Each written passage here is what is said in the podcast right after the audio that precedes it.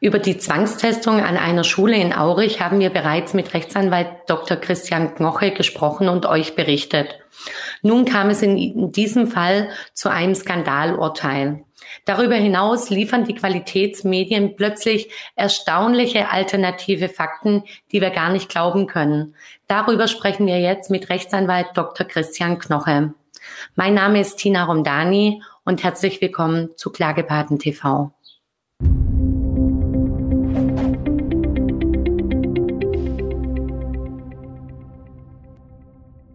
An einer Schule im ostfriesischen Aurich kam es im September 2020 zu einer Zwangstestung an einem Kind, gegen diese sich die Mutter gerichtlich zur Wehr gesetzt hat. Nun wurde im Urteil des Oberlandesgerichts Oldenburg festgestellt, dass Corona-Schnelltests keine Körperverletzung darstellen. Dieses Urteil überrascht. Immerhin ging es im vorliegenden Fall nicht um einen Schnelltest, sondern um einen PCR-Test. Und dessen invasive Anwendung, Anwendung steht außer Frage. Außerdem muss man die extremen Umstände der Testung in Betracht ziehen, also die Situation, in der die Testung stattgefunden hat.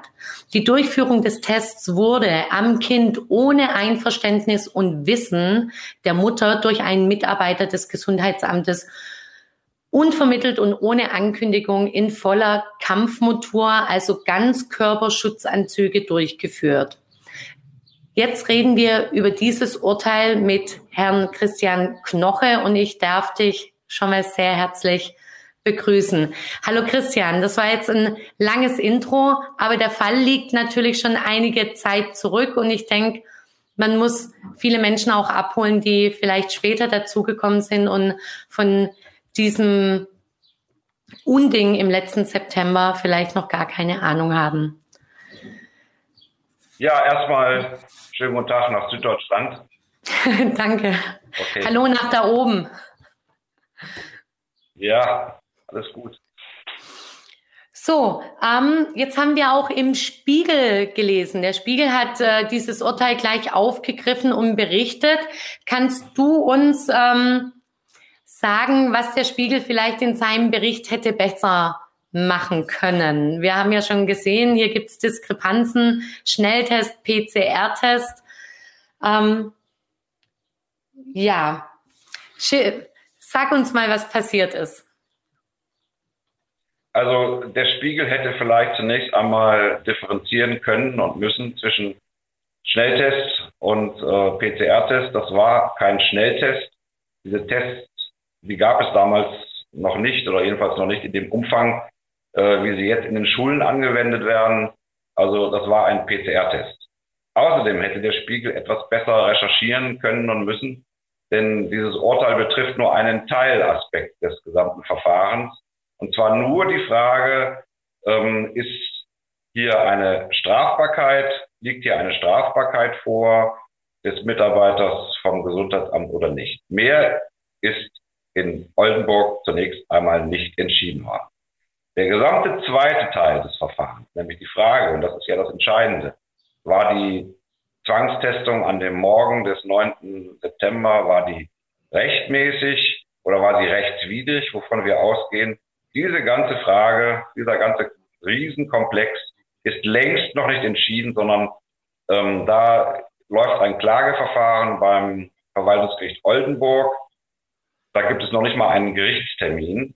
Der muss dann erstmal stattfinden und dann gibt es möglicherweise eine zweite Instanz, dann gibt es eine dritte Instanz. Also da ist längst noch nicht alles, ähm, alles entschieden. Im Gegenteil, es geht hier erstmal nur um die Frage, Staatsanwaltschaft ähm, stellt fest, keine Strafbarkeit, Generalstaatsanwalt hat festgestellt, keine Strafbarkeit, das Oberlandesgericht hat im Klageentziehungsverfahren festgestellt, keine Strafbarkeit. Mehr ist nicht entschieden worden. Und ich denke, der Spiegel äh, hätte da etwas, schon durchaus etwas ausführlicher ähm, berichten können, wenn sie denn schon berichten. Was mir direkt aufgefallen ist, also zum einen, dass jetzt im Urteil heißt, heißt, es heißt, dass ein Schnelltest erlaubt ist, aber wie du eben gerade auch festgestellt hast, es war kein Schnelltest. Das gab es damals noch gar nicht in Schulen zur flächendeckenden Einsatz, wie es jetzt heute ist. Ähm, es war ein PCR-Test. Ähm, was ich, was mir sofort als Leserin aufgefallen ist, ich habe den Fall von Anfang an ähm, mitverfolgt und wir waren damals auch schon im Gespräch. Es ist nicht so, dass sofort am nächsten Morgen für Gesundheitsschutz gesorgt wurde, sondern ähm, man wusste schon längst, dass es da ein infiziertes Geschwisterkind gab. Dieses Kind war auch schon längst in Quarantäne und ich bin der Meinung, so zwei, drei Tage bevor die Quarantäne auslief, äh, ist diese äh, Hauruck-Aktion, dieser, ich sage es jetzt mal, Überfall passiert. Sprich, man hätte bei einer 14-tägigen Quarantäne, die noch drei Tage läuft, man hätte zehn, elf Tage Vorlauf gehabt, die Eltern ordentlich zu informieren. Man hätte das auch, wenn es um schnellen und effektiven Schutz geht, dann wahrscheinlich auch viel früher machen können. Aber die Ausrede, dass man die Familien nicht informieren kann, weil man so schnell handeln musste, ist ja eigentlich schon hinfällig, wenn man zehn, elf Tage verstreichen lässt. Das äh, fehlt mir auch in diesem ja. Bericht. Das äh, erinnere ja, ich mich. Einmal das, also man hatte da durchaus ja, man hatte durchaus mehr Zeit. Ähm, aber selbst wenn man keine Zeit gehabt hätte, äh, dann hätte man hier die Mutter des Kindes äh, informieren müssen.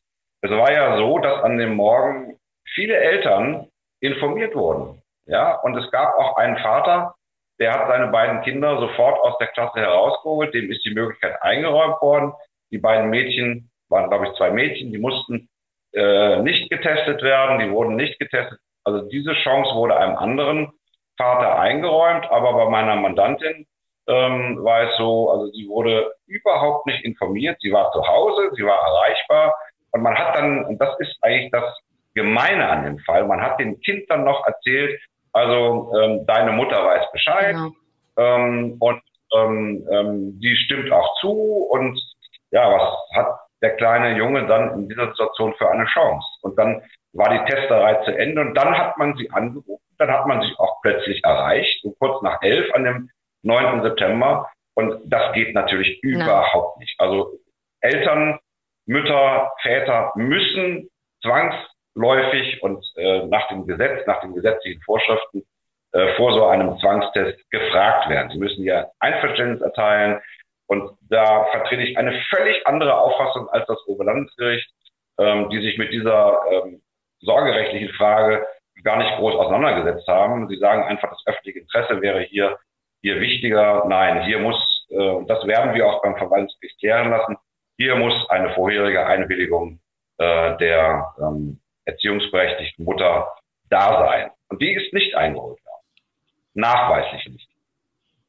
Jetzt ist es ja so, ähm, dass die Geschehnisse in Aurich nicht nur völlig verzerrt heruntergespielt werden, ähm, sondern ähm, ich darf jetzt, das ist fast ein hämisches Zitat, ich möchte es, die Richter sehen einen Anfangsverdacht gegen die Allgemeinärztin, die dem Kind nach dem Corona-Test per ab, äh, per Attest die angebliche Traumatisierung durch diese Situation und diesen Zwangseingriff bescheinigt hatte.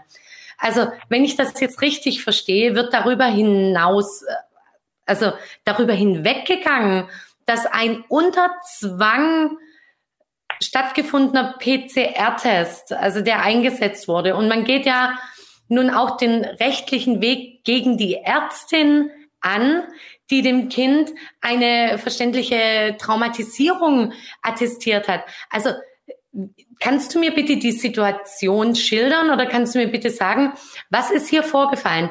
Das Kind hat diese Situation erlebt eine Ärztin, die das Kind schon ähm, längst begleitet, ähm, attestiert das durch diesen zwanghaften Eingriff. Ne? Und es geht ja noch darüber hinaus. Also allein der Vertrauensverlust in diesen sicheren Ort Schule, der ja auch mit einhergeht. Ich weiß nicht, wer diese Lüge dem Kind erzählt hat. Die Mama weiß Bescheid, das ist okay, wir dürfen das tun. Ähm, also wenn das zum Beispiel vom Lehrkörper ausgeschehen ist, ähm, da ist ja wirklich ein großer Vertrauensbruch auch da. Und jetzt wird diesem Kind eine Traumatisierung attestiert durch die Kinderärztin. Und was ist nun der Kinderärztin widerfahren? Also was der Kinderärztin widerfahren wird, weiß ich nicht, kann ich nicht beurteilen. Ich weiß nur, dass es eine sehr, sehr ausführliche dreiseitige Stellungnahme von der Ärztin gibt. Das ist also nicht nur äh, ein Maskenbefreiungsattest oder ein, ein, ein, kurzer Zettel, sondern es ist eine ausführliche Stellungnahme einer äh, Fachärztin für Allgemeinmedizin, die sich ähm, mit dem Kind befasst hat. Sie kannte das Kind auch vorher und dann ist die Mutter nach diesem Vorfall, ähm, weil der kleine Junge hat auch nicht gut geschlafen, der hatte schon Albträume, hat auch geweint, das hat auch im, im, im Halsbereich wehgetan nach dem dreifachen Rachenabstrich. Also sie ist einfach hingefahren, hat gesagt, jetzt ist mein Kind in Not und hat das dann nochmal untersuchen lassen. Und dann hat sich die Ärztin auch Zeit genommen äh, und hat eben dieses äh, ausführliche Test äh, dargelegt äh, und, und, und äh, geschrieben. Und für, für meine Begriffe gibt es überhaupt keinerlei Veranlassung an der Richtigkeit dieser ärztlichen Stellungnahme zu zweifeln.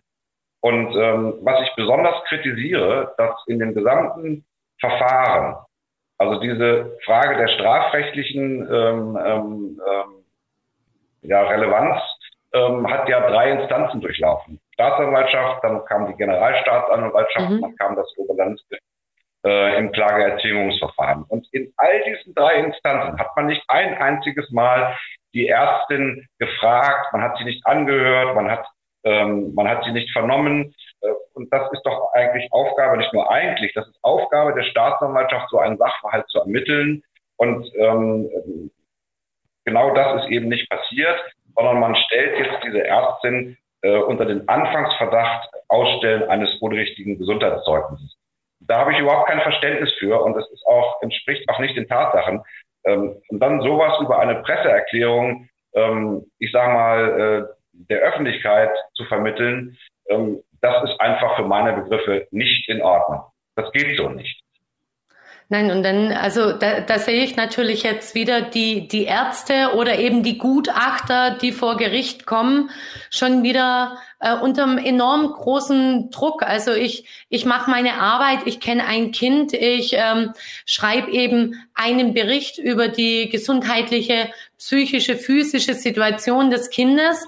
Ähm, das Verfahren geht, wie du sagst, über drei Instanzen. Ich werde kein einziges Mal gehört wurde das Kind von anderer Stelle untersucht, um das zu widerlegen? Oder hat man einfach jetzt einfach mal gesagt, das, ich sage es jetzt mal ganz platt in Schwäbisch, das kann nicht sein?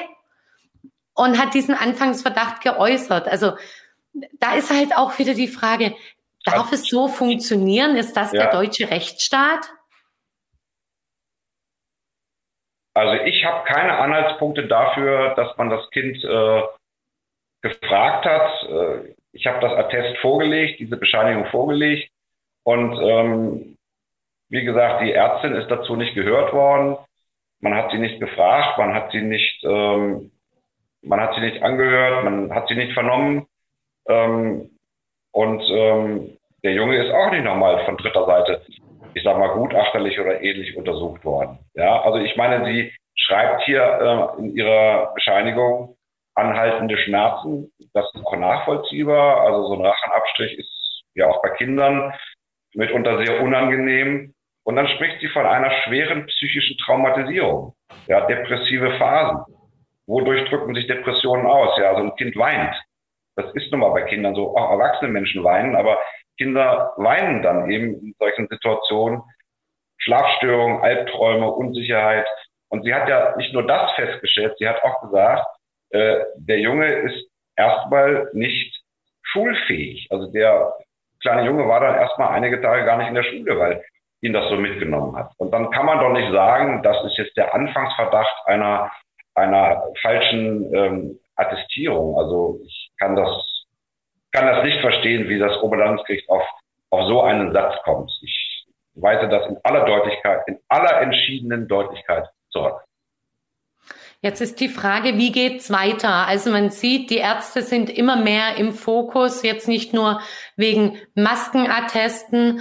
Da ähm, werden wir auch äh, den äh, Arzt äh, Rolf Krohn äh, interviewen, der ja das wirklich schon am eigenen Leib zu spüren bekommen hat, sondern jetzt sind wir auch äh, da an dem Punkt, wo wo einfach ein Gutachten vor Gericht äh, nicht ein Gegengutachten erstellt wird, sondern da direkt ein Anfangsverdacht geäußert wird. Jetzt ist die Frage, du hast zum einen gesagt, es geht ja noch mit einem anderen Handlungsstrang weiter. Also hier war nur das Thema, ist ja. es strafbar? Also quasi kann der Mitarbeiter, der das getan hat, des Gesundheitsamtes, ähm, strafrechtlich verfolgt werden.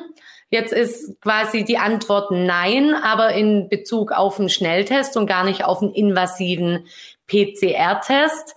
Ähm, das ist das eine. Und der andere Handlungsstrang ist ja grundsätzlich, ob so etwas geschehen darf ohne Wissen und Einverständnis der Eltern. Kannst du uns kurz abzeichnen? Ich weiß, es gibt noch keinen Termin. Also wie, wie geht's in der Sache jetzt weiter? Vielleicht auch in Bezug auf die Ärztin, was diese dann tun kann, falls das jetzt wirklich äh, dieser Anfangsverdacht gegen sie erhoben wird. Wir sind in dem verwaltungsgerichtlichen Verfahren in einem sogenannten Hauptsacheverfahren. Das ist kein Eilverfahren mehr, sondern da wird der Fall also in der Hauptsache grundlegend mhm. überprüft. Ich habe dort ähm, ähm, das Attest auch vorgelegt, diese ärztliche Bescheinigung. Und ähm, wenn man sie in, in Zweifel zieht, wenn man sagt, diese Bescheinigung ist nicht richtig, dann ähm, mag sie überprüft werden. Das geht dann nur mit einem Sachverständigengutachten. Also wenn hier die Gegenseite an der Richtigkeit dieser ärztlichen Bescheinigung Zweifel hätte, mag das über ein Gutachten überprüft werden, wenn man das noch feststellen kann. Das ist der richtige Weg in einem Hauptsacheverfahren, wo man eben genau diese Dinge klärt und äh, wo man genau diese Dinge überprüft. Ähm, es geht hier bei der bei dem zweiten Handlungsstrang um die Rechtswidrigkeit oder auch Rechtmäßigkeit der Maßnahme. Ich halte sie für eklatant rechtswidrig, ähm, weil sie gegen den Verhältnismäßigkeitsgrundsatz verstoßen hat, äh, weil die Eltern ähm, oder die Mutter in diesem Fall nicht informiert worden ist und im Übrigen äh, selbst nach den Regelungen des Infektionsschutzgesetzes, wenn es denn eine invasive Maßnahme war, äh, hätte auch nach dem Paragraph 25 äh, die Mutter gefragt werden müssen. All das muss geprüft werden, all das muss ähm, verhandelt werden und ähm, das, wird, das wird jetzt auch beim Verwaltungsgericht Oldenburg passieren. Ähm, wenn man Zweifel an einer ärztlichen äh, Diagnose hat, dann möge die doch bitte substantiiert begründet werden. Und das ist genau der Punkt, der mich extrem stört. Hier ja. Wird so ein Generalverdacht über die, über die Ärzte ausgeschüttet. Also alles, was ihr äh, nach bestem Wissen und Gewissen feststellt, das soll plötzlich nicht mehr richtig sein. Bitteschön. Das sind Ärzte, die haben drei Staatsexamina abgelegt, die mit, äh, mitunter mit sehr viel Sach- und Fachverstand ähm, über die betroffenen ähm, Diagnosen stellen. Die Diagnosen unterliegen einer ärztlichen Schweigepflicht. Und ähm, jetzt kommen die Juristen daher und wollen plötzlich die besseren Ärzte sein. Also ich traue mir das nicht zu. Ich bin Jurist und ich äh, verlasse mich da einfach auf den Fach- und Sachverstand von äh, den, den Fachärzten und die plötzlich unter so einen bundesweiten Generalverdacht zu stellen, sodass sich kaum einer mehr traut, solche Atteste auszustellen, das halte ich für insgesamt einen riesengroßen Skandal. Und äh, ich erwarte eigentlich auch von den, von den Fachverbänden und vor allen Dingen von den Ärztekammern, dass sie sich einmal schützend hinter die Ärzte stellen, die hier teilweise mit, mit, mit, mit Hausdurchsuchungen, Praxisdurchsuchungen konfrontiert werden. Also so kann das nicht weitergehen. Also man kann nicht ähm, diese ganze Verantwortlichkeit auf die Ärzte abwälzen äh, und, und, und sie unter einen Generalverdacht stellen. Ich finde das ungeheuerlich und wenn man das auf den vorliegenden Fall überträgt, ähm, ich kann hier überhaupt nicht nachvollziehen, was hier an dieser ärztlichen Bescheinigung falsch sein soll. Das möge man mir bitte konkret benennen.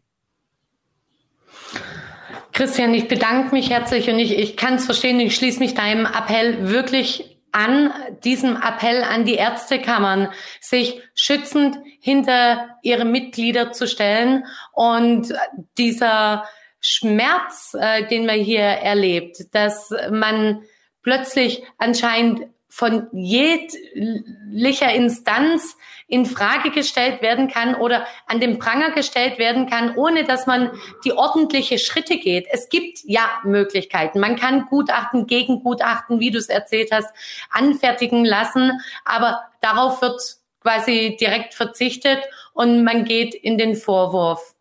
Ich bedanke mich recht herzlich bei dir, dass du so spontan Zeit hattest, uns ähm, Rede und Antwort zu stehen. Das sind nämlich sehr viele Anfragen mittlerweile bei uns Klagepaten reingegangen. Ich bedanke mich. Gerne, das mache ich. Jetzt haben das wir mache ich gerne, weil mir der Fall auch. Ja, nochmal, also ich bedanke mich auch und ich habe das gerne gemacht, weil mir der Fall Aurich auch von großer Bedeutung ist, ja. weil er ja eine relative äh, oder relativ große äh, Präzedenzwirkung hat. Ähm, und äh, ich danke, dass ich hier zu Wort kommen konnte. Auf jeden Fall immer wieder und ich werde auch natürlich, also wir werden in Kontakt bleiben und euch da draußen über die weiteren Instanzen informieren. Ihr wisst oder ihr habt es gerade gehört, Hauptsache Verfahren, das ist nichts, was so schnell äh, terminiert wird, aber natürlich, sobald es Informationen gibt, werden wir euch auf dem Laufenden halten. Ich bedanke mich bei euch fürs Zuschauen und ich bedanke mich auch bei euch für eure Unterstützung. Ich möchte euch bitten, teilt und liked, kommentiert, diskutiert diesen Beitrag und bitte, wenn ihr schon bei uns auf der Seite oder auf YouTube seid, klickt auf das Abo, macht die Glocke an, dass ihr informiert werdet, dass ihr auch mitbekommt, wenn wir live gehen, zum Beispiel dienstags jetzt bei unserem Klagepaten Talk abends um 8 Uhr und ein herzliches Dankeschön nochmal. Danke für eure Unterstützung. Mit euren Spenden macht ihr diese Aufklärungsarbeit auch möglich. Und wir sehen uns bald wieder bei Klagepaten TV. Danke, eure Tina.